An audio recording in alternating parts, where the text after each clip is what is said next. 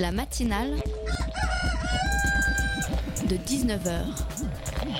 Et bah, c'est une émission qui parle de société, politique, euh, Culture alternative. On va aussi parler de sport, euh, de gens dans la rue. et l'actualité en règle générale. On va peut-être parler des corbeilles à linge pas en osier d'Auvergne. voilà, il y aura, il y aura des invités. Des sociologues, des invités chercheurs. Les invités ne diront que des choses intelligentes.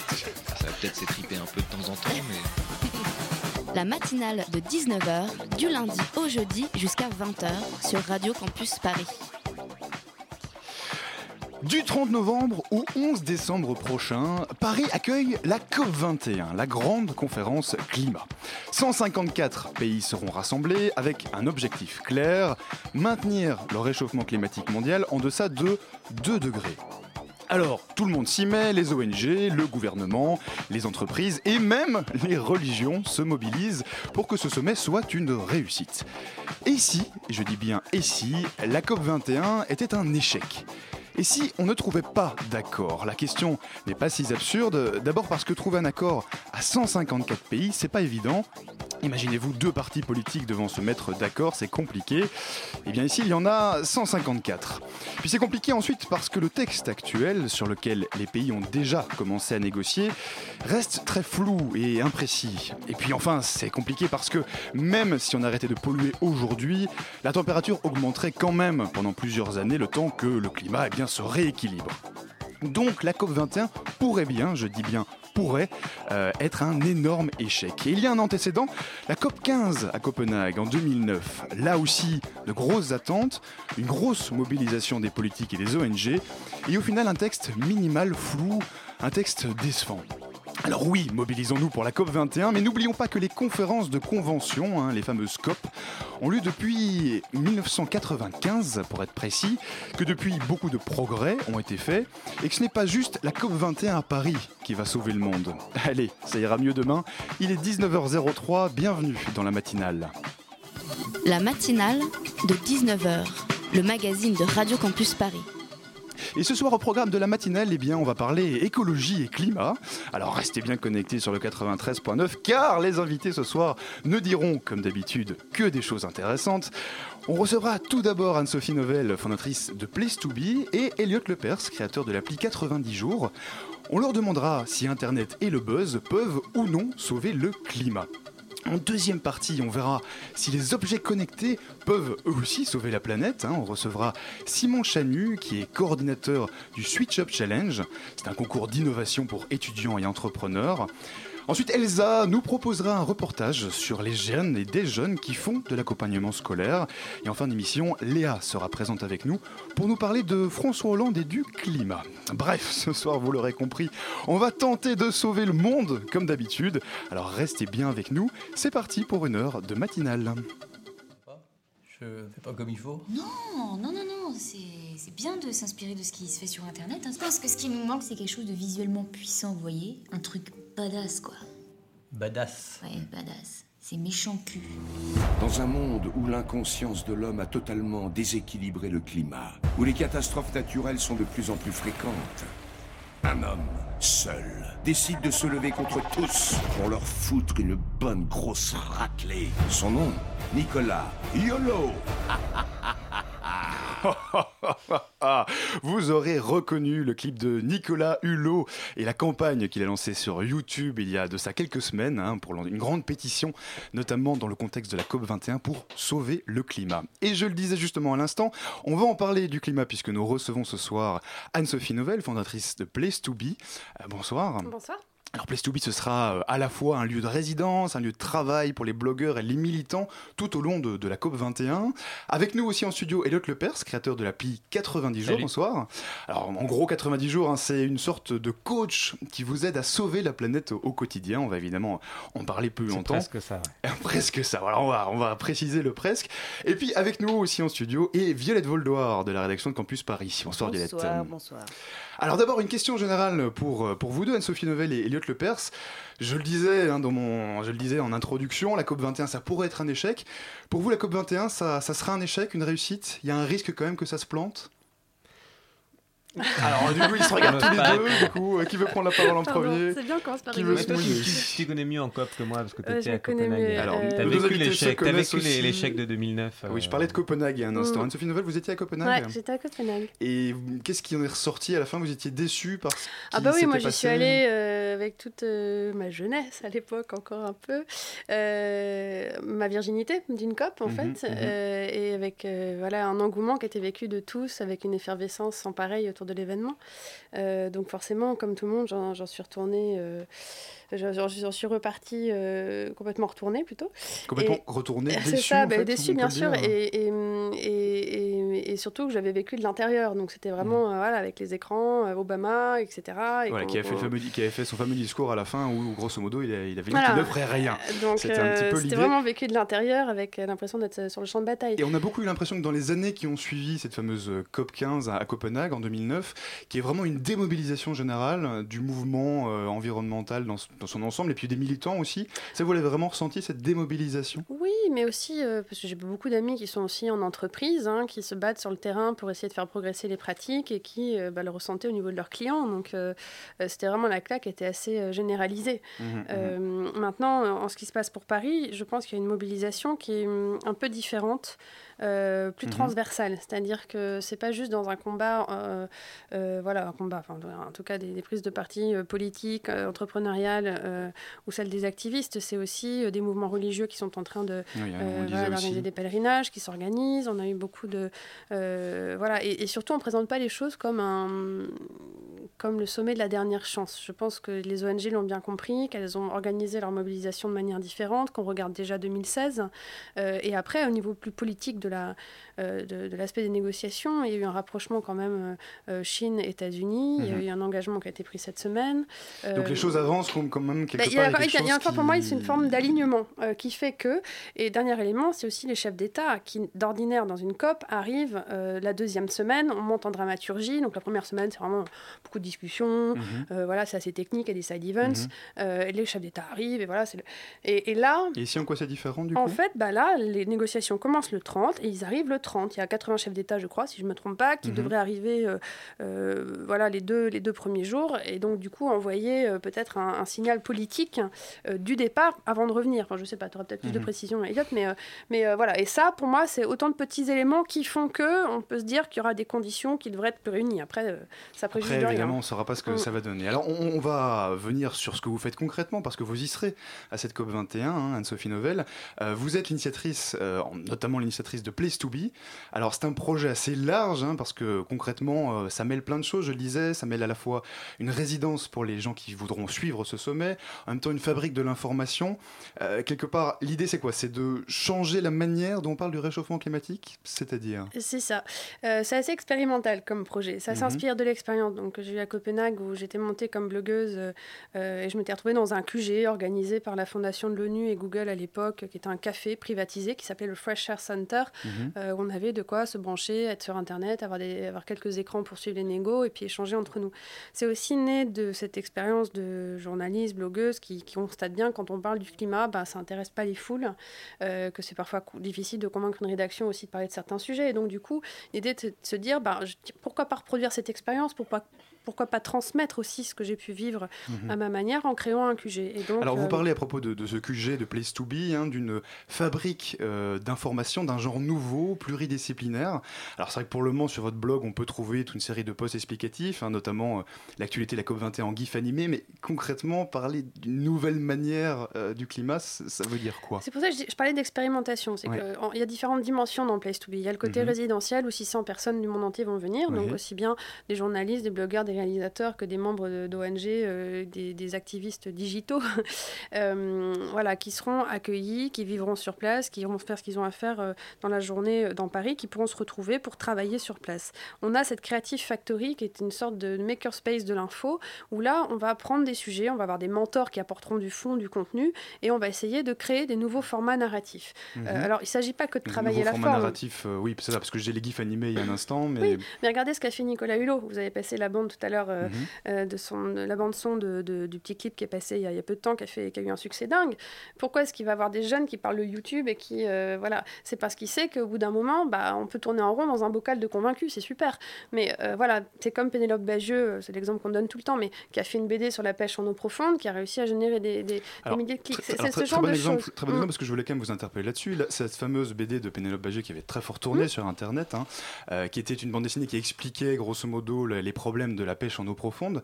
Euh, Il y a une grosse mobilisation sur ce sujet-là. Au final, euh, bah, il n'y a pas eu vraiment de reprise dans le texte qui a été voté au Parlement européen. Euh, et donc concrètement, ça donne quoi? C'est un peu là-dessus que je voulais vous interpeller parce que dans les dernières années, on a vu plusieurs euh, initiatives concrètes porter des fruits. Je pense par exemple à Greenpeace qui a fait des campagnes, euh, bah, voilà, par exemple sur le nucléaire. Je pense par exemple dans un autre registre à Notre-Dame-des-Landes avec les zadistes. Vous, votre objectif, c'est de faire changer quoi exactement? Mais en fait, vous voyez, c'est simple, c'est que quand on a des campagnes comme ça qui sont réussies, on sent bien qu'il y a une mobilisation citoyenne qui, est- qui est présente. Euh, le seul problème, c'est je pense qu'aujourd'hui, il y a une société, en tout cas en France, mais plus globalement, qui, qui, a quand même envie de faire de la politique. Le seul problème, c'est qu'on on- on est dans un système politico-médiatique qui tourne en rond, euh, qui est un peu vieillissant, avec des élites qui comprennent pas forcément les enjeux, avec des médias qui, de temps en temps, ne sont pas forcément euh, à l'écoute de tout ça, et du coup, ils relaient des petites phrases, etc. Et s'emparer d'un enjeu, changer de posture, essayer de voir plus loin, euh, bah, c'est pas toujours euh, si facile que ça. Et avec Place to Be, l'idée de se dire aussi comment est-ce qu'on peut donner voix différemment, comment est-ce qu'on peut faire bouger les lignes dans les médias pour qu'aussi après il y ait quelque chose qui s'enclenche un peu différemment. Donc on n'est pas juste un événement autour de la COP 21, on a aussi quelque chose qui souhaite voilà, essayer Et- de lancer une dynamique de- pour après voir. C'est vraiment l'expérimentation. Ça Mhm. peut marcher, peut-être qu'on va se planter, peut-être que voilà, ça, on vous verra. voulez vraiment lancer quelque chose qui puisse aller Mm. au-delà de la COP 21. Violette? Oui, moi j'avais du mal à, à saisir en quoi Place to Be était quelque chose de plus qu'un simple espèce de coworking, puisque dans le descriptif, euh, il y est dit euh, Place to Be avec un B comme plan B, le plan B de Barack Obama que tout le monde connaît, euh, B comme Bourget, là où va se passer l'événement, RERB, blogueur bottom-up, Beds, Bar, Bellucci, Oui, tout, tout ça, un- tout ça semble un peu Tout un jeu de mots autour de B. tout ça semble un peu fourre-tout à quelqu'un qui, qui ne connaît pas l'événement et qui ne connaît pas le projet et qui finalement se dit bon en fait à part une collection de journalistes qui vont se réunir pour avoir de la wifi euh, une prise où se brancher pouvoir boire un café et parler avec des gens sympas en fait euh, en quoi ça permet justement de faire bouger les lignes? Il n'y a rien qui puisse dire dans le projet, en tout cas sur ce que moi j'ai pu trouver, euh, en quoi on va avoir un propos qui va différer à la fois sur le fond et sur la forme. Alors, il faut bien comprendre qu'une COP, c'est beaucoup d'informations. À Paris, vous allez avoir plein de lieux très différents. Les gens ont besoin de se retrouver pour travailler, pour Mhm. avoir de l'information, pour débriefer entre eux ce qui se passe. Euh, donc, ça veut dire que nous, les gens qui vont résider chez nous, tous les matins, on va, un, leur indiquer ce qui se passe dans Paris, on va être prescripteur en termes d'information, on va leur rappeler ce qui s'est passé la journée précédente, on va leur rappeler les enjeux du jour. Donc, déjà, c'est une forme d'orientation où ils vont comprendre un petit peu ce qu'il est faisable de faire. Euh, en journée, ils font ce qu'ils veulent. Il y a la Creative Factory où là, des gens viennent parce qu'ils ils ont compris que cette histoire de storytelling, de changer le discours, de changer les imaginaires est important et ils ont envie de, de- de participer à cette expérimentation. Donc ça, ça sera en journée aussi chez nous, au-delà de l'espace de, de coworking et de, de l'ambiance café. Et après, tous les soirs, on aura un débriefing. Et ça, c'est important. C'est-à-dire qu'on travaille avec la coalition climat, on travaille avec les organisations internationales, on travaille avec des experts de l'ONU qui viendront le soir entre 6h et 8h à ce qu'on appelait le place to brief, où pendant une demi-heure à 45 minutes, nous allons revenir sur ce qui s'est passé. On sera en lien avec des journalistes qui seront au Bourget, avec d'autres qui seront revenus, qui pourront donner, s'exprimer. Enfin, moi, à l'époque, j'avais rencontré euh, Naomi Klein, Georges Monbiot, qui venaient À dans cet Copenhague, endroit-là. à l'époque, hein, quand vous Voilà, étiez donc là, militante on, est, déjà. on, am- on ambitionne d'avoir aussi ce type de personnes qui viendront parler. Mais justement, vous ne serez pas euh, sur place puisque l'événement se passe au Bourget, c'est-à-dire en banlieue parisienne sur la ligne B du RER. Ouais. Votre euh, QG, il se situe dans Paris. Alors que quand on est journaliste, c'est quand même assez euh, important d'être euh, d'être dans le dans- C'est là où ça se passe. Quand on, quand on vous écoute, Simon on a l'impression que vous nous dites. Euh, Ouais. Elliot Lepers, pardon. Oh, pardon, Elliot Lepers, c'est c'est moi qui. Excusez-moi, moi. vous nous dites, alors la COP 21 ça va pas marcher, les autres initiatives ça va pas marcher, c'est hyper déprimant ce que vous nous dites. Vous avez pas Non, on vous conscience demande de pas, ce qui se passe. on vous dit pas je ça va pas marcher, on vous demande pourquoi vous vous situez là où vous vous On situez. n'explique jamais ce que c'est qu'une fait COP 21. La COP 21, pourquoi COP? COP ça veut dire conférence off party. Les parties c'est des pays, mais c'est pas que des pays, donc ils ont tous des noms différents. Donc c'est des parties qui se Mhm. mettent ensemble autour d'une table et qui se disent ok les gars on a un problème, notre planète est en train de crever, il faut qu'on trouve des solutions et on doit les prendre tous ensemble pour qu'on soit d'accord. C'est la première fois fois qu'il y a autant d'États qui se mettent d'accord. Il y a 155 États euh, qui ont proposé des engagements très concrets pour réduire les émissions de CO2 d'ici à 2025 euh, environ. Ça représente 90% des émissions de CO2 totales de la planète. D'accord? Ça, c'est inédit. Et il faut bien comprendre que réunir 155 États qui vont faire la même chose, c'est une prouesse diplomatique. Ça, on s'en rend pas compte. On croit que c'est un claquement de doigts, mais c'est énorme. Et pourquoi est-ce que ça va pas se passer au Bourget? Parce que d'abord, le Bourget, c'est loin. Et le Bourget, c'est une zone. C'est pas, c'est pas François Hollande qui dit on va claquer 180 millions pour faire une COP 21. C'est l'ONU qui organise pour la 21e fois, pour la 21e année consécutive, euh, une conférence qui réunit tous les partis possibles autour de la table. Et donc, ils font une zone qui est protégée, parce que c'est une zone ONU, c'est une zone internationale où il y a des chefs d'État qui viennent, et donc n'importe qui pourrait avoir envie de déposer une bombe. Là, forcément, c'est un espace qui est ultra sécurisé, où il y a des accréditations, et donc vous avez des badges. Donc évidemment, tout le monde ne peut pas rentrer. Il y a euh, quelques journalistes, 500 journalistes français qui ont le droit d'entrer, c'est tout. Les autres, ils doivent rester dehors. C'est pour ça qu'on a besoin d'avoir des initiatives autour de ça. Et vous vous demandez tout à l'heure, est-ce que ça va marcher? En fait, ça dépend ce qu'on attend de cette COP. La question, c'est est-ce qu'on veut euh, avoir, est-ce qu'on veut sauver la planète en 2015 Évidemment, je pense qu'on n'y arrivera pas, ce ne sera pas définitif. Par contre, est-ce qu'il y aura plus d'écolos après la COP21 qu'avant la COP21? Oui. Est-ce qu'on va en parler pendant trois mois? Oui. Est-ce qu'on va faire des émissions sur Radio Campus Paris pour parler du climat alors qu'on n'en parle pas Oui, aussi souvent? On fait plein Oui. d'émissions sur Radio Campus Ça, c'est ça qui est intéressant, c'est que tous les journaux du monde vont faire leur une sur le climat. C'est que tout le monde va entendre parler de ces nouveaux arguments sur le climat. C'est ça le succès. C'est ça qu'il faut comprendre, c'est qu'on est dans un mouvement qui est long. Il faut se donner le temps de prendre conscience tous ensemble. On est 7 milliards à prendre conscience. On va continuer à à parler de tout ça dans un instant, mais tout de suite on fait une petite pause musicale.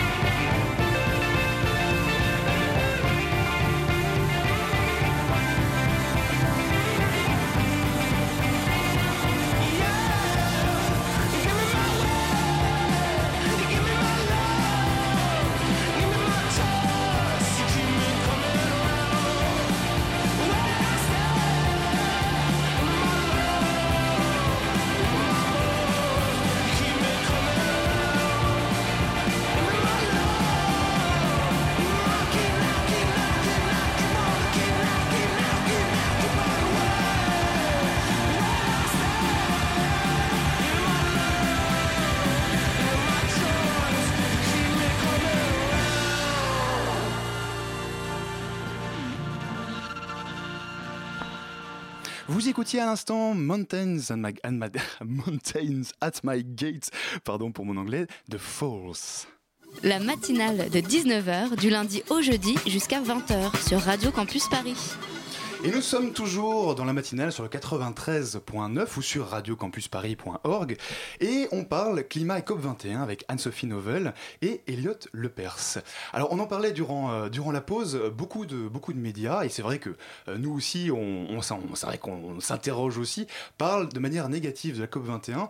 Vous, ce que vous aimeriez faire passer, c'est vraiment un message positif. C'est aussi ça euh, qui anime vos projets, qui vous anime aujourd'hui Et c'est ça dont on a besoin en fait, parce que pendant des années, le climat ça a été un, un côté, ça a été un, un aspect, un sujet anxiogène, un sujet crispant, un sujet de frustration, parce que d'abord on se demande qu'est-ce que je peux faire moi, et c'est pas évident de savoir qu'est-ce que nous en tant qu'individus on peut faire. Euh, et puis aussi parce que ça nous met devant nos contradictions, ça, ça remet en question tous euh, nos, euh, tous nos habitudes, tous nos automatismes euh, de vie. Donc évidemment, c'est compliqué. Et là, ce qui est très important, c'est de se mettre en tête qu'on va raconter autre chose et qu'on va donner envie de participer à cette aventure parce qu'on doit tous être ensemble là-dedans. C'est ça qui compte. C'est que on soit solidaires parce qu'on est tous concernés. Tous les humains, 100% des humains, ils sont concernés par les changements climatiques. Euh, et c'est vrai que on n'a pas forcément de, poignée où s'accrocher pour avoir, euh, avoir un impact. Donc c'est important de changer les mots, de changer les approches pour, euh, pour créer un univers qui donne envie de participer. Alors, Elliot Lepers, on va aussi parler de votre projet parce que si vous êtes là ce soir, c'est parce que vous avez lancé une application web hein, que vous avez mis au point cet été qui s'appelle 90 jours. Euh, c'est une application qui, donc, grosso modo, hein, si je résume, mais vous me corrigez bien sûr, identifie votre, le niveau d'implication que vous avez euh, et vos thématiques de prédilection et puis vous propose des défis.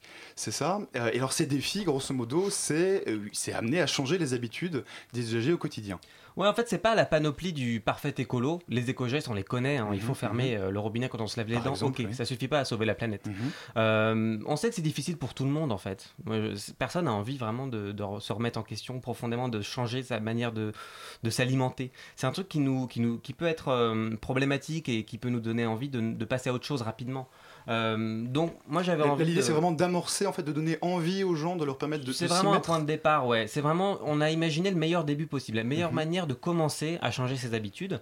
Euh, et donc voilà, on, a- on propose une manière de commencer. Il y en a d'autres, évidemment. Là, il y a une vingtaine de défis qui vous accompagnent, qui peuvent être très simples. hein. Coller un sticker stop sur sa boîte aux lettres, euh, se laver au pain de savon, Et, etc. et concrètement, faites l'application un peu comme un coach quelque part, hein, comme un coach sportif. et ben, va vous suivre tout au long, va vous proposer, va vous rappeler que vous êtes engagé à faire ce défi. C'est bien ça? Ouais, c'est ça, elle va vous donner envie d'en faire, et puis elle va vous donner envie de continuer, puis parce que vous allez vous prendre au jeu, et ça devient addictif, c'est ce que nous disent euh, tous les utilisateurs. Aujourd'hui, on a 15 C'est 000 quoi les retours que vous utilisateurs. avez du coup de, Bah, des 15 000 utilisateurs de- de utilisateurs qui ont l'application réussi 50 000 défis et ça fait euh, plus de 2 millions et demi de litres d'eau euh, chaque année et 2 millions de, de kilos de, de CO2 chaque année. Donc on, on voit qu'il y a un impact, on a envie de le partager, on est fier de réussir et puis on comprend qu'on est partie prenante euh, d'un système. Et, parmi les actions qui sont possibles sur Violette. le, parmi les actions qui sont possibles par l'application, laquelle est la plus euh,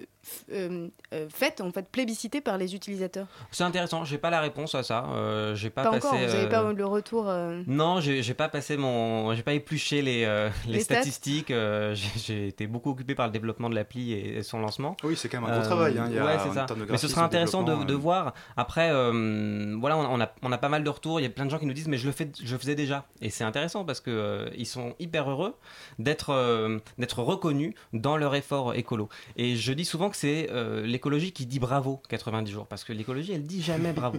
et, euh, et voilà, c'est pour ça que c'est important. positif. Euh, Voilà, on est, on est là. Évidemment, c'est dur pour tout le monde. Évidemment, on est tous paresseux, on est tous médiocres, mais on doit le faire. Donc, autant le faire de la meilleure manière possible. Mhm. Alors Anne-Sophie Novel et Elliot Lepers, euh, vos deux projets sont aussi basés sur l'idée que les, gens, les citoyens, enfin vous, moi, peuvent concrètement changer les choses. Vous pensez, vous croyez à cette théorie la petite goutte d'eau, c'est-à-dire que si chacun s'y met, on peut vraiment amener un changement qui ira jusqu'au chef d'État euh, qui se réunit justement à l'occasion de la COP 21, on le disait tout à l'heure? Bah, c'est toujours mieux que rien. Après, euh, ça suffit pas. Enfin, il faut être assez lucide sur, euh, sur tout ça. C'est-à-dire que euh, si les comportements progressent, c'est une bonne chose, mais euh, euh, c'est l'exemple de la pétition de tout à l'heure avec la pêche en eau profonde. C'est qu'il faut aussi que ce soit un changement politique à haut niveau qui permette de faire des, voilà, des avancées. C'est politiquement, dans les régions, localement, qu'on arrive à aider les entreprises pour qu'elles agissent de manière plus responsable. Donc chacun doit y aller de sa part aussi, mais Mhm. c'est parce qu'il y aura une mobilisation massive aussi qu'on arrivera à envoyer des messages aux décideurs. Et il ne faut pas lâcher euh, ce type de mobilisation. Oui, parce que si tout le monde s'en fiche, les décideurs n'ont aucune raison de faire ce premier pas parce que euh, c'est pas une logique électoraliste. hein. Si vous voulez vous faire réélire, vous faites pas des mesures euh, écolo. Évidemment, parce que c'est une contrainte pour tout le monde. Donc il faut montrer qu'on est prêt à voir le changement se passer euh, sous nos yeux. Quoi. Mhm. Alors ces deux projets qui sont basés sur, euh, sur le web, sur Internet, la question que j'aurais envie de vous demander par rapport typiquement à la, COP 15 de Copenhague qu'on évoquait tout à l'heure, est-ce que depuis 2009, euh, il y a eu un changement dans la manière de- pardon, dans la manière de mobiliser les gens? Euh, Anne-Sophie Novelle peut-être parce que vous avez connu les deux périodes À quel niveau? Au niveau des... Au niveau de la manière d'impliquer, de communiquer, puisque Ah bah, de est fait- aussi sur la, la- sur la communication, sur Bah, le... De fait, euh, les... euh, pendant Copenhague, on était au début de Twitter. Enfin, dire, ça, fait deux ans. Mhm. euh, bon, c'était encore un outil nouveau. Maintenant, euh, on arrive à, à- à orchestrer une campagne digitale. Je pense qu'Eliott s'y connaît bien aussi. C'est-à-dire que ce sont Mhm. des gens de... voilà, on a des outils de veille. on peut sortir des bulletins numériques. on peut faire de la veille sur ce qui se passe sur les réseaux sociaux. On peut euh, mapper, cartographier ces choses-là. Enfin, il y a des multitudes d'outils qui existent. Et les ONG, euh, comme les entreprises, ont commencé aussi à adopter ces outils. C'est-à-dire que euh, d'un aspect réseau social qu'on considérait être comme quelque chose qu'on réservait aux stagiaires auparavant, maintenant on s'est rendu compte qu'il y avait une vraie stratégie, que c'était Mhm. plus que de la com, c'était de la conversation, et que du coup, ça devient des espaces où il faut être. Et c'est pour ça que Place to Be, nous aussi, on se dit, bah, nous, on veut être un peu ce relais numérique euh, de ce qui va se passer. On aimerait voilà, avoir un, un- un aperçu, donner un aperçu de ce qui se passe aussi euh, à ce niveau-là, parce qu'il se passe beaucoup de choses. Euh, à Copenhague, j'ai ce souvenir de, du fil Twitter de Libé, où c'était trois journalistes euh, qui échangeaient entre eux. Enfin, c'était assez drôle à suivre. Aujourd'hui, je ne sais pas si on pourrait encore avoir ce type de fil Twitter, mais Mhm. en tout cas, il y aura plein de choses qui vont se passer. On pourra voir les gens négocier entre eux, on pourra voir les rapports de force. C'est pas ça qui change la donne, mais en tout cas, c'est intéressant de voir comment ça peut se construire. Vous parliez de Greenpeace, c'est intéressant parce que effectivement Greenpeace est un peu, alors, je vais pas dire pionnier parce qu'ils sont pas les premiers à l'avoir fait, mais en tout cas ils sont très forts dans, dans la communication autour des thématiques écologistes. Euh, en mars 2010, ils ont euh, parodié une pub KitKat de Nestlé pour ne pas citer de marque à la radio et en direct. Voilà, c'est fait, merci, voilà, Violette. merci. Euh, sur l'utilisation de l'huile de palme, ils ont euh, fait la même chose euh, avec Mattel en juin 2011 sur euh, la poupée Barbie et l'emballage qui euh, euh, stimulait euh, grandement la déforestation en Indonésie. Ils ont fait la même chose en 2011 avec Volkswagen. Enfin voilà, on peut multiplier les exemples comme ça. Euh, et à chaque fois, ils ont gagné. En tout cas sur le plan de la communication, puisque les entreprises euh, ont dû euh, communiquer à leur tour en disant non, non, non, on, va régler le problème. Est-ce que pour vous, euh, ce sont des modèles de communication à suivre aujourd'hui de façon à, faire de l'écologie quelque chose qui est entendable par la plupart des gens? Bah, ils sont dans une approche, euh, on va dire, plutôt offensive, c'est-à-dire on dénonce, euh, on plagie en fait des campagnes de com pour dénoncer les choses. Enfin, moi, celle qui m'avait le plus marqué dans toutes ces campagnes, c'était celle de Dove, où on, on pouvait superposer les deux vidéos de la pub Dove et de la, de la déforestation, euh, avec le même, même musique derrière, etc. Donc ça, c'est voilà, je pense que c'est bien de dénoncer. En effet, ça fait bouger les lignes et ça prouve à quel point, quand on se rallie, qu'on signe une pétition, que c'est bien orchestré, on peut faire changer les comportements des entreprises. Ce qui est intéressant, c'est que Greenpeace elle-même a évolué dans sa façon de, s'adresser euh, au secteur privé. Autant auparavant, c'était des discours qui n'étaient pas possibles, autant maintenant, on arrive à avoir une conversation, une discussion. Ils vont pas s'afficher dans ce sens-là, mais ils font beaucoup de travail aussi euh, derrière avec ces entreprises, euh, notamment sur les OGM par exemple. Donc ça, ça a évolué. Et ça, depuis 2009, c'est vraiment, en plus, le- l'essor de l'économie collaborative, l'économie du partage, il y a beaucoup de choses qui se font en ce sens dans les comportements même. Elliot Lepers, peut-être sur, sur cet aspect impliquant des internautes, vous qui connaissez bien ce. Moi, je ce pense que l'écologie, elle est entendable pour, euh, pour tout le monde. hein. Quand vous avez des inondations à répétition, euh, des, euh, quand vous avez des 350 millions de personnes qui vont devoir quitter euh, leur, leur territoire parce que le changement climatique opère et qu'il y a la montée des eaux, parce qu'il y a une augmentation de la température, il, le, cha- le changement climatique, l'écologie, elle est entendable, elle est palpable pour tout le monde, de plus en plus. Il faut bien comprendre qu'en fait, prendre des mesures écologiques, ça dérange euh, personne, à part quelques dizaines de sociétés, quelques centaines d'actionnaires. Pour tout le monde, pour le reste du monde, c'est un progrès et c'est une amélioration des conditions de vie de tout le monde. Euh, c'est ça qu'on qu'on doit euh, bien comprendre parce que en fait, l'écologie, ça fait peur. Euh, ça fait peur à quelques gens, quelques personnes qui ont le pouvoir aujourd'hui et c'est pour ça qu'on met tant de temps à prendre conscience et prendre la mesure des changements qu'on doit, euh, qu'on doit opérer. Euh, Donc évidemment, ce que- oui, ah non, je pense que les outils, les outils ils sont là et on a énormément progressé sur les outils et grâce aux outils les usages évoluent et le numérique devient euh, partie prenante de l'action. Évidemment parce que notre rapport à n'importe quelle autorité a évolué, parce que on peut écrire directement n'importe quel euh, personnage public, euh, parce qu'on peut euh, critiquer directement, publiquement et devenir un- une tribune contre une marque aujourd'hui en, quelques, heures. Ça, c'est nouveau et donc ça modifie le rapport entre les clients et les marques, le rapport entre les administrés et leurs dirigeants. Et c'est ça qui est en train de changer, c'est que le pouvoir est en train petit à petit euh, de changer de camp et on s'en est bien rendu compte. Toutes les personnes qui aujourd'hui utilisent les technologies numériques s'en rendent compte et c'est ça qui, c'est ça qui va être intéressant de voir progresser. Donc il faut que les citoyens puissent un peu prendre leur pouvoir, si j'ose dire. Ça, ça va en- entre autres votre message. Merci beaucoup, euh, Elliot Lepers, Anne-Sophie Novelle, d'avoir été avec nous ce soir. En deux mots, hein, si on veut aller voir Place to Be, alors l'application 90 jours, on va du coup chercher euh, sur Google. Ouais, sur votre, euh, 90jours.org voilà. ou dans tous les stores. Exactement. Et Place to Be, hein, le- votre site internet, du coup, Place to Place to Be. be, sans eux, avec juste un grand B. Voilà. Exactement. Et puis on, on peut aussi du coup vous retrouver alors en allant physiquement chez vous sur place durant Oui, toute la COP Ça 21. sera sur inscription aussi parce qu'on ne peut pas gérer tous les flux de personnes, mais ça sera ouvert le soir avec euh, tout sera retransmis en direct sur le site. Euh, tous les médias qui veulent mettre ça sur leur site web pourront le faire également. Eh bien d'accord. Merci beaucoup en tout cas encore une fois d'être venu avec nous. On fait une petite pause musicale et on revient juste après ça toujours pour parler climat. Burning up the chimney shut, suspicions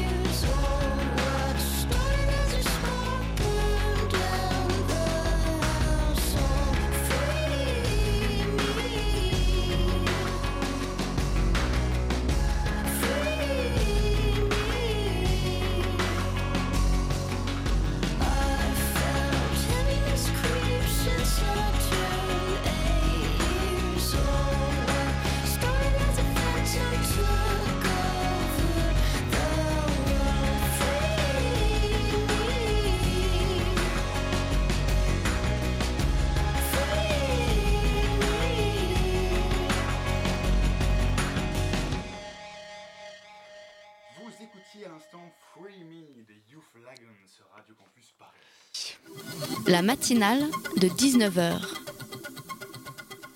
Et vous écoutez toujours la matinale de 19h sur 93.9 ou sur radiocampusparis.org. Alors j'ai dit qu'on allait parler climat, mais d'abord un petit reportage, hein, comme tous les jeudis à 19h36.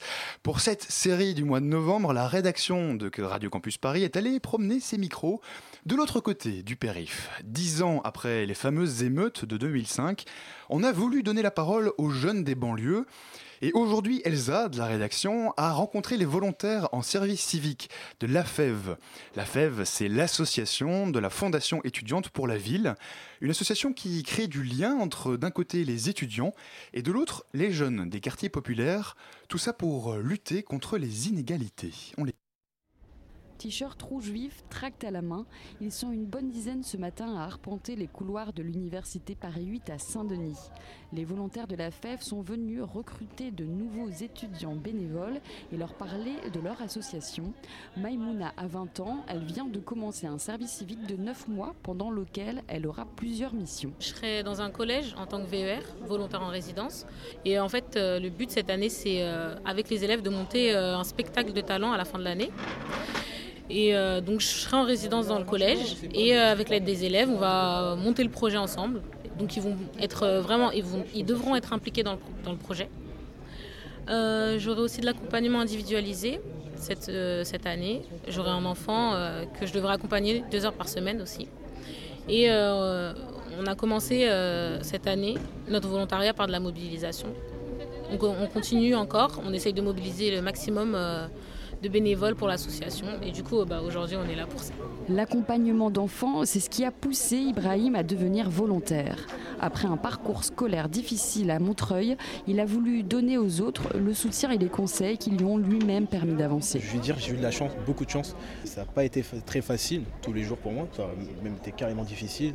Si j'avais pas mon CPE derrière moi, euh, ou si j'avais pas euh, l'aide de, de- voilà, enfin il y avait une assoce aussi, je me souviens plus c'était laquelle qui m'avait un peu aidé.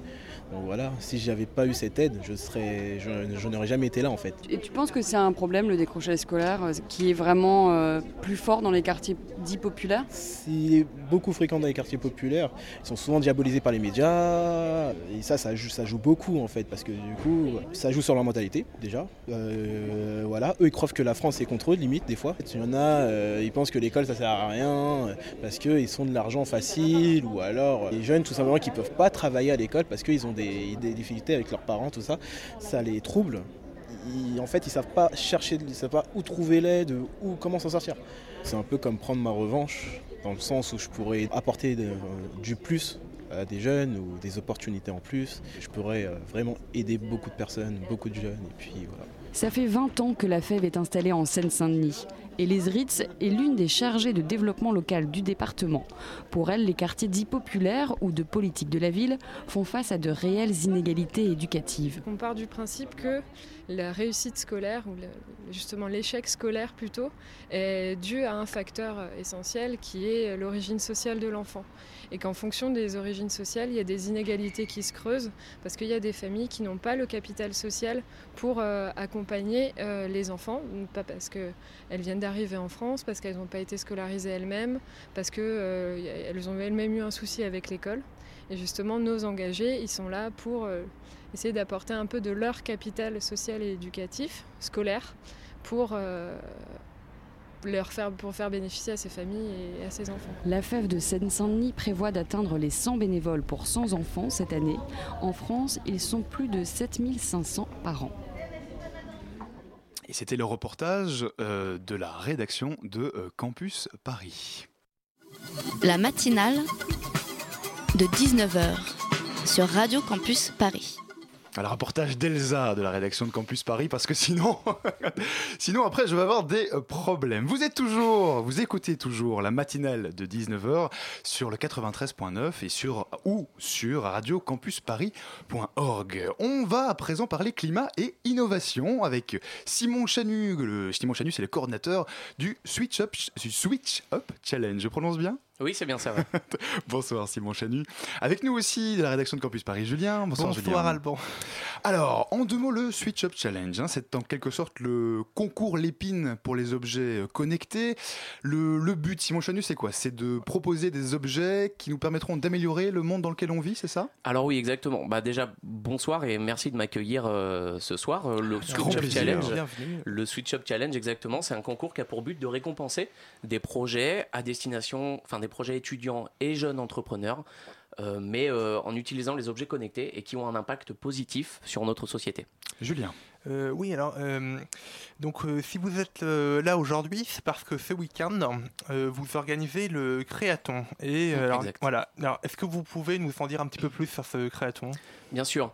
Donc le concours, comme je vous le disais, c'est un appel à projet qui a lieu sur une durée déterminée. Jusqu'au Et- 3 janvier. Jusqu'au c'est ça, 3 hein janvier. Encore un petit peu de temps, là, pour Voilà, les a Il y, a, il y a- il y a encore même euh, pas mal de temps pour travailler. Et le Créaton, c'est un événement qui est euh, annexe au Switch Up Challenge, euh, qui a lieu donc ce week-end à Paris, mais qui est un événement national, donc dans six villes de France. C'est ça, donc Paris, Voilà, Lyon. Marseille, Lille, etc. Voilà, hein. exact. Mhm. Et l'objectif, c'est de travailler euh, pendant 48 heures avec euh, bah, des étudiants, des jeunes entrepreneurs, pour euh, les faire créer une idée ou travailler sur une idée qu'ils ont déjà et avec laquelle ils vont pouvoir postuler après. Donc c'est 48 heures euh, qui sont en, deux parties, puisqu'on a une partie vraiment d'idéation, où on va travailler sur l'idée avec des méthodes de créativité euh, qui nous sont propres et qui ont été quasiment développées spécifiquement pour l'événement.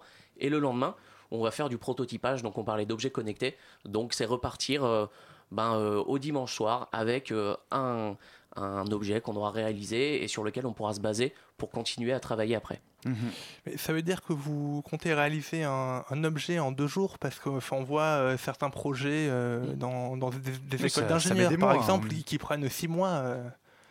Alors enfin là, est-ce que est-ce, voilà, est-ce qu'en un week-end vous pouvez euh, faire quelque chose en fait Concrètement, c'est quoi, concret c'est quoi le programme de ce week-end si on, si on y vient? Donc le programme de ce week-end, donc juste je vais, je vais répondre à la première question. euh, c'est l'idée, c'est pas de, de faire un projet, enfin un produit qui va être euh, montrable directement à un client et où on va dire voilà ça c'est quelque chose de super, investissez dessus. L'idée c'est vraiment de faire travailler aux étudiants leurs idées et donc qu'ils aient le dimanche soir quelque chose sur lequel ils vont pouvoir euh, repartir pour continuer le travail. C'est une amorce de travail euh, sur une idée qui sera solide. On travaille les fondations, donc euh, on fait quelque chose de, clair, de précis et, qui sera efficace. Donc le programme, comme je le disais, c'est une première journée qui est basée sur des méthodes de créativité. Donc vous avez déjà dû voir ça, il y a des post-it partout, des idées qui fusent. Et on, on travaille vraiment à développer un concept. Donc on, on fait travailler les étudiants sur euh, étudiants et jeunes entrepreneurs sur des causes euh, qui leur tiennent à cœur. Donc ils sont, on n'est pas obligé d'arriver avec une idée, mais on va travailler sur ces causes-là. Par exemple, moi, si c'est l'éducation qui me tient à cœur, je vais m'orienter vers ce thème-là. Je vais construire une idée qui est solide pendant toute la journée où je serai accompagné par des mentors.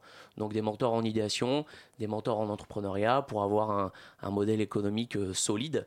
Et donc le lendemain, le lendemain, entre guillemets, on passe à la Donc le pratique. dimanche, du coup, Le euh, dimanche, donc ce- exactement. ce dimanche, d'ailleurs, Ce dimanche. précise. Ce dimanche, le 8, euh, on passe à la pratique. Et là, on a euh, tout ce qui est euh, bah, matériel informatique, donc des cartes connectées euh, Arduino de, de prototypage.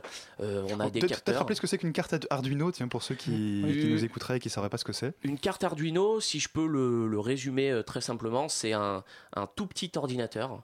Euh, qui est une, une carte vraiment de prototypage sur laquelle on va pouvoir euh, injecter des morceaux de code Mhm. et qui vont permettre derrière de, de travailler très rapidement et très simplement euh, sur, un, sur un projet.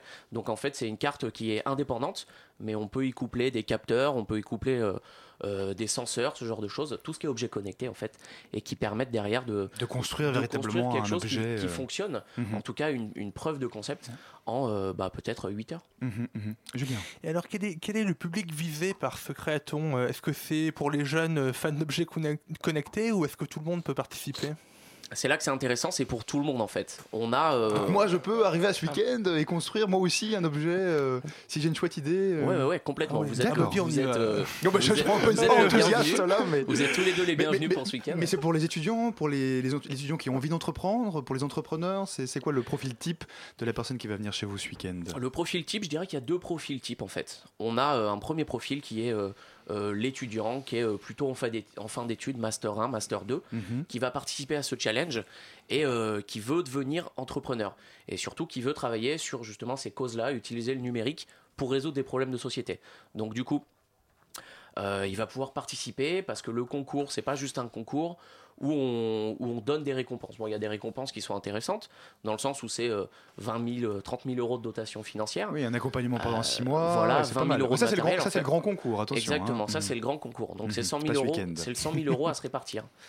Euh, et donc ce profil là qu'on cherche, c'est vraiment des étudiants qui veulent entreprendre, mais aussi des jeunes entrepreneurs. Donc potentiellement soit des étudiants qui ont fini leurs études et qui veulent se lancer dans leur projet personnel, soit des gens euh, bah, qui sont euh, un, un petit peu plus âgés et qui travaillent dans leur entreprise et qui veulent se lancer. Mais l'idée c'est d'être primo-entrepreneur, c'est-à-dire que ça doit être euh, la première entreprise qu'on lance.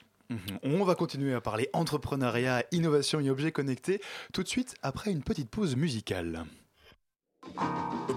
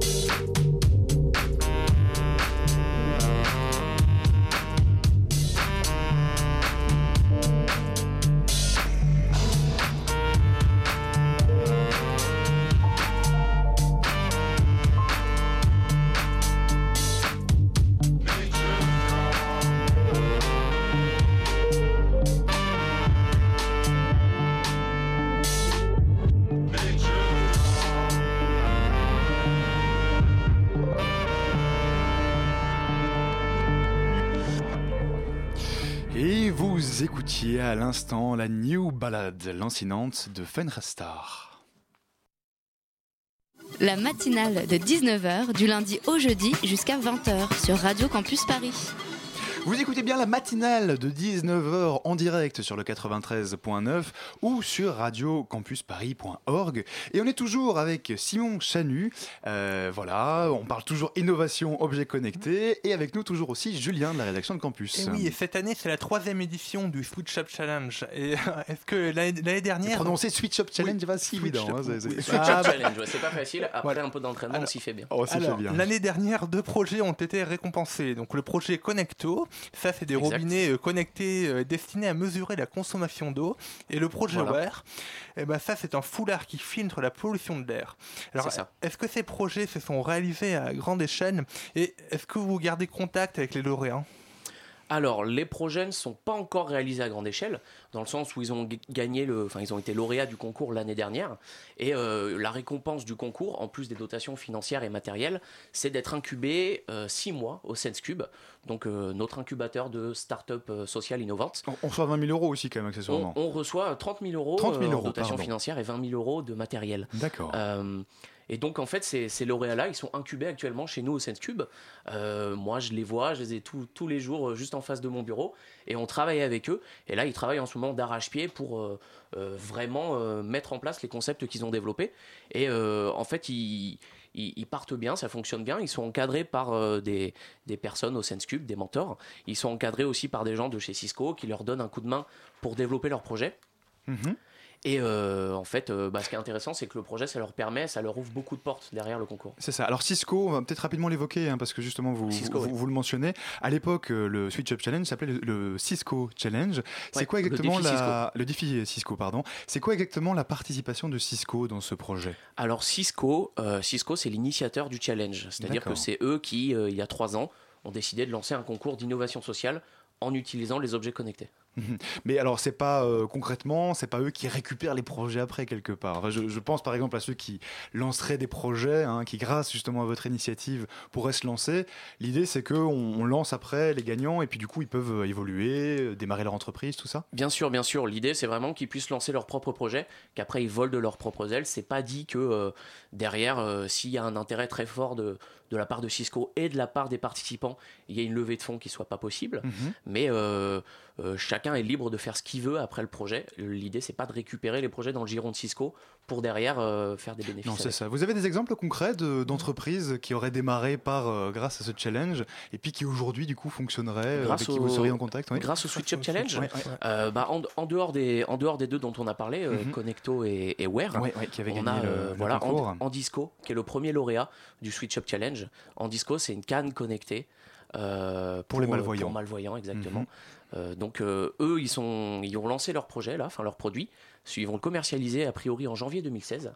Euh, donc ils ont remporté le concours il y a euh, un an. Alors vous avez une expression amusante, vous dites que votre objectif c'est de mettre l'Internet of Everything au service de la société et de l'environnement. Alors Mm. qu'est-ce que c'est euh, l'Internet of Everything Oui, l'Internet of Everything. Donc déjà, on a Bonne question. les, les- les objets connectés. Donc euh, la, la, euh, le nom euh, américain, on va dire courant, c'est Internet of Things. Donc Internet of Things, c'est euh, l'objet de mon quotidien que je connecte.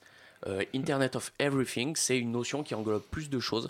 Donc ça englobe les objets, mais aussi les personnes, les données et les processus. Donc plus que de parler d'un juste d'un objet connecté, on parle d'un tout connecté, c'est-à-dire que euh, bah, on peut imaginer qu'en 2020, il y a en fait une, une stat euh, euh, assez impressionnante qui dit qu'aujourd'hui en 2015, on a 0,1% d'objets connectés par rapport aux chiffres euh, d'objets qui seront connectés en 2020. Donc il y a vraiment une évolution. euh, Peut-être une dernière question, Julien, sur les objets connectés justement. Oui, bah alors est-ce que les objets connectés, ce n'est pas un risque pour la vie privée et notamment, Mm. je pense à l'enregistrement des données de déplacement d'un indi- d'un individu? Bien sûr, non, c'est une. Google, enfin euh, plutôt Apple qui avait fait ça pour ne pas les citer, hein, où Oui, voilà. toutes les données du smartphone étaient enregistrées. Ouais, ouais, c'est une question qui est euh, vraiment pertinente. Euh, Il y a quelque chose euh, de tout simple euh, qu'il faut imaginer, c'est que, comme je vous le disais, en 2020, on aura euh, énormément, mais vraiment énormément d'objets connectés, c'est difficile d'imaginer. Et euh, c'est vrai qu'il y a un risque. Par contre, aujourd'hui, en travaillant dessus, on peut euh, travailler pour euh, bah, réduire ce risque vraiment au maximum et être capable bah, d'orienter ces objets connectés pour qu'ils fassent ce qu'on veut et donc qu'ils soient au service des gens, euh, comme on essaie de faire euh, à travers ce concours, et pas pour qu'ils soient là euh, bah, pour suivre les gens à la trace. D'accord. Bon, bah Simon, sinon, Simon Chanu, autant pour moi. Merci d'être venu ce soir nous parler du Switch Up Challenge. Merci à vous. c'est jusqu'au 3 janvier le- pour l'appel à projet. Exactement. Et si on veut participer, si on veut participer ce week-end, on va sur votre site internet, j'imagine. Si on veut participer ce week-end, oui, Il y a encore la place On- Oui, il faut s'inscrire, je à- crois, hein. Oui. À Paris, Ouais. on est en liste d'attente. Après, on a euh, plein d'autres villes en France où il y a, où il y a de la place. Sinon, Mais, on prend le train, on va à Lyon et puis voilà. On, on va à Lyon, on va à Lille, on va à Marseille, euh, à Biarritz ou à Rennes, Mm. et on pourra participer, et, euh, ou même à Paris en fait. hein. D'accord. Ben, merci beaucoup, Simon Chanu, encore une fois. La matinale de 19h, le magazine de Radio Campus Paris. Du lundi au jeudi jusqu'à 20h. Et on parle de changer le monde, on parle de climat et force. Exactement. Et voilà, Léa est avec nous ce soir. Tu viens nous parler. Bonsoir, tu viens nous parler des décisions du quinquennat de François Hollande qui vont à l'encontre de ses engagements de campagne sur l'écologie. Et tout ça quelques jours avant le début de la COP 21, donc qui se tiendra, on l'a dit tout à l'heure, hein, du 30 novembre au 11 décembre. Alors c'était quoi C'était quoi, Léa, les intentions de François Hollande quand il a été élu en 2012 Alors en 2012, lors de la campagne présidentielle, il voulait faire de la France la nation de l'excellence environnementale.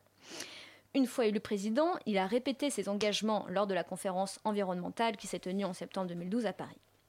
D'ailleurs, à cette époque, Europe Écologie Les Verts soutenait le président.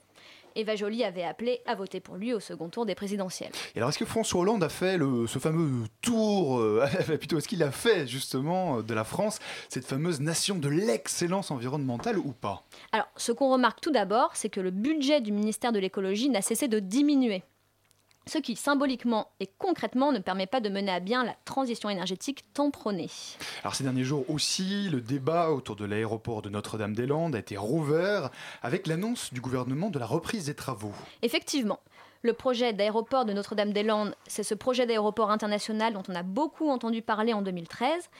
Les détracteurs du projet estiment qu'il est contraire aux causes environnementales parce que sa réalisation passerait par la destruction de terres agricoles, produirait des gaz à effet de serre ou encore conduirait à la sous-utilisation des autres aéroports de la région. La réouverture de ces travaux réactualise le débat entre les partisans et les détracteurs de l'aéroport et aussi a suscité de vives réactions de la ministre de l'écologie, Ségolène Royal, et de certains élus verts. Et toujours en matière de transport, le gouvernement a aussi abandonné l'écotaxe. L'idée de cette taxe, c'est que ce soit les poids lourds qui paient le financement des infrastructures routières. Ce coût est aujourd'hui supporté par tous les contribuables. Euh, et cette taxe a été vivement critiquée et a conduit au mouvement des bonnets rouges, vous savez, ces Bretons qui se sont opposés à cette réforme. La taxe a finalement été suspendue par la ministre de l'écologie l'année dernière.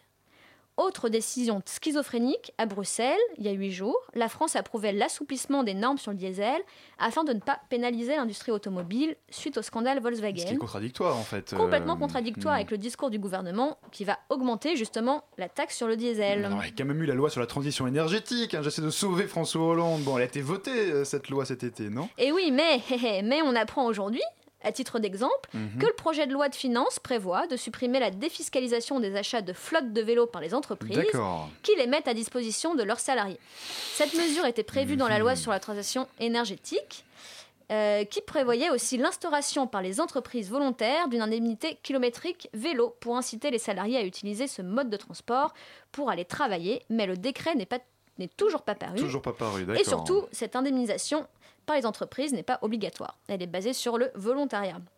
Donc, l'État promeut dans côté, ses discours hmm. l'utilisation du vélo, mais est assez mou quand il s'agit de prendre des décisions. Mhm, Non, je vois. Et l'international alors Parce que François Hollande hein, revient d'un voyage en Chine quelques semaines avant la COP21. Qu'est-ce qu'il en est?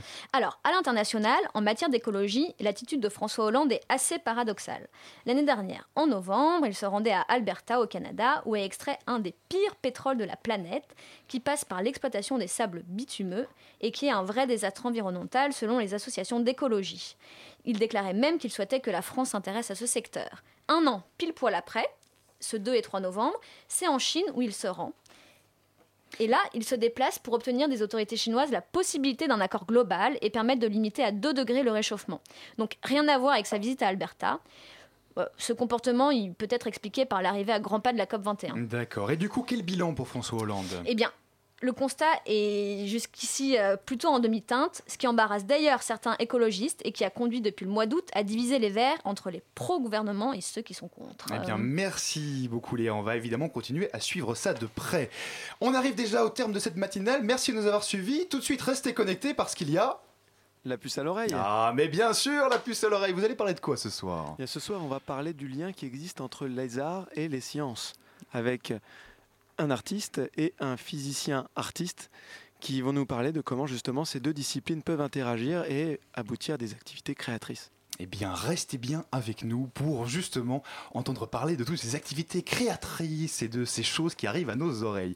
Merci à toute l'équipe. Aujourd'hui, Violette et Léa, à la coordination Elsa et Camille, à la réalisation Nejim.